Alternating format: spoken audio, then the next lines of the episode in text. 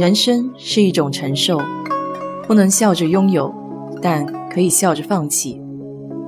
有舍有得才是大智慧。我是 DJ 水色淡子，在这里给你分享美国的文化生活。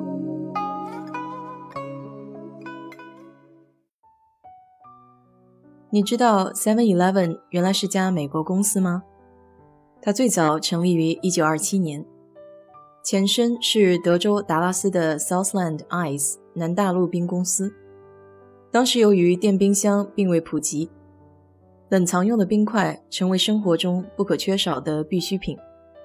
在南大陆制冰公司销售冰块的 John Green 非常关心顾客服务的改善，他做出了夏季店铺天天开、每天营业十六小时的规定。这项服务深受当地居民的欢迎。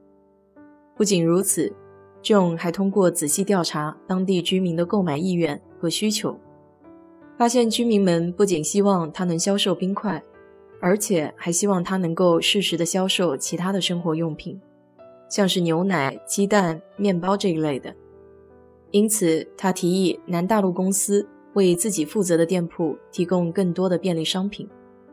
就这样，南大陆制冰公司不仅销售冰块。而且还销售一些日常的生活品，开创了新的经营领域。他们还被誉为美国便利店的萌芽。一九二八年到一九四六年期间，其中的一些商店在门口放置了美洲原住民的图腾柱，于是店铺的名字就开始采用 Totem Store，中文翻译过来就是图腾店。而被放在店铺旁边的图腾柱就成为了便利店的标志。在大萧条时期，南大陆冰公司破产了。一九三三年废除禁酒令之后，他们转型以食品和饮料为新的重点，并且延长了店铺的营业时间，从早上七点开始到晚上十一点结束。在一九四六年，南大陆公司正式将图腾店改名为 Seven Eleven，从而真正的揭开了便利店时代的序幕。二十世纪八十年代，美国南方公司控制的 Seven Eleven 连锁店达到了鼎盛的时期。与此同时，原来只是美国南方公司区域代理的日本 Seven Eleven 也在迅速的崛起。一九七三年，伊藤洋华堂出资向美国南方公司购买了区域代理权，成立了日本的 Seven Eleven。直到一九八九年，日本的 Seven Eleven 店铺。已经高达了三千九百五十四家，但是由于多元化投资失败等原因，美国南方公司盛极而衰。二十世纪八十年代末到九十年代初，南方公司再次申请破产，这给了日本 Seven Eleven 进一步发展壮大的机会。一九九一年，伊藤洋华堂和日本 Seven Eleven 共同与南方公司。签订了股份还购协议书，控制了百分之七十的南方公司股权，并且参与他们的经营管理，帮助南方公司走出了困境。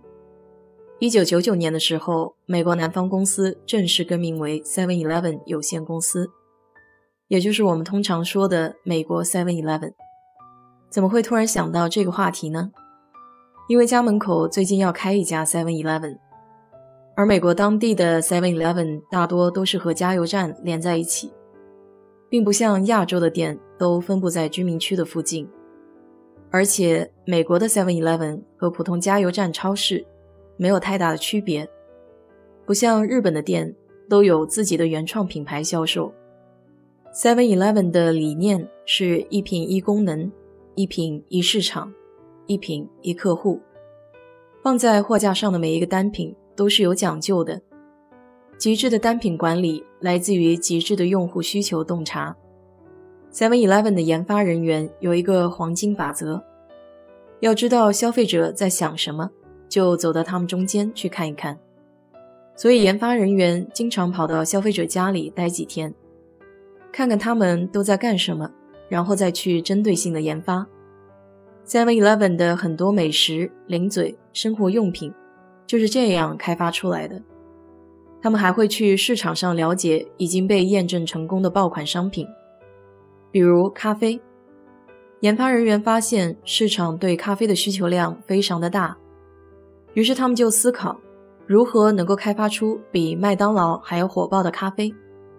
当 Seven Eleven 的咖啡面世以后，消费者发现这里的咖啡不仅口感好，而且价格比麦当劳的还要便宜，于是都跑到 Seven Eleven 去买咖啡了。这款产品也瞬间成了单品爆款。当年卖出了五亿杯的好成绩。不仅如此，就像前几期聊到的熊猫快餐拥有一套先进的订货系统一样，Seven Eleven 也同样有这一套非常前沿的 IT 系统。他们采用的是自主订货模式。当然，这个自主订货并不是说店长一拍脑袋就决定了，而是先由标准化的 IT 系统对周围的商圈进行精准的分析。这个商圈有多少栋楼？楼里有多少人？饭点是什么时候？他们一般会吃什么菜？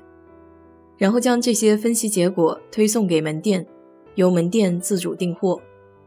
所以说，数据分析在这里可是起到了非常关键的作用。那么，这个 IT 系统强大到什么程度呢？自从导入这个系统以后，Seven Eleven 的商品毛利率就一直在上升。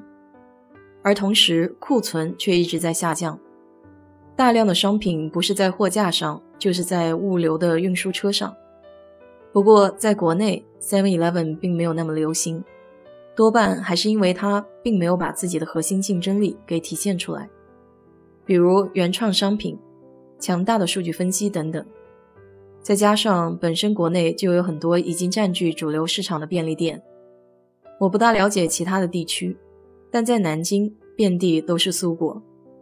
我家楼下附近的几条街都有好几家。我想，这也可能是南京外资便利店没法和本地便利店竞争的一个原因吧。好了，今天就给你聊到这里。如果你对这期节目感兴趣的话，欢迎在我的评论区留言，谢谢。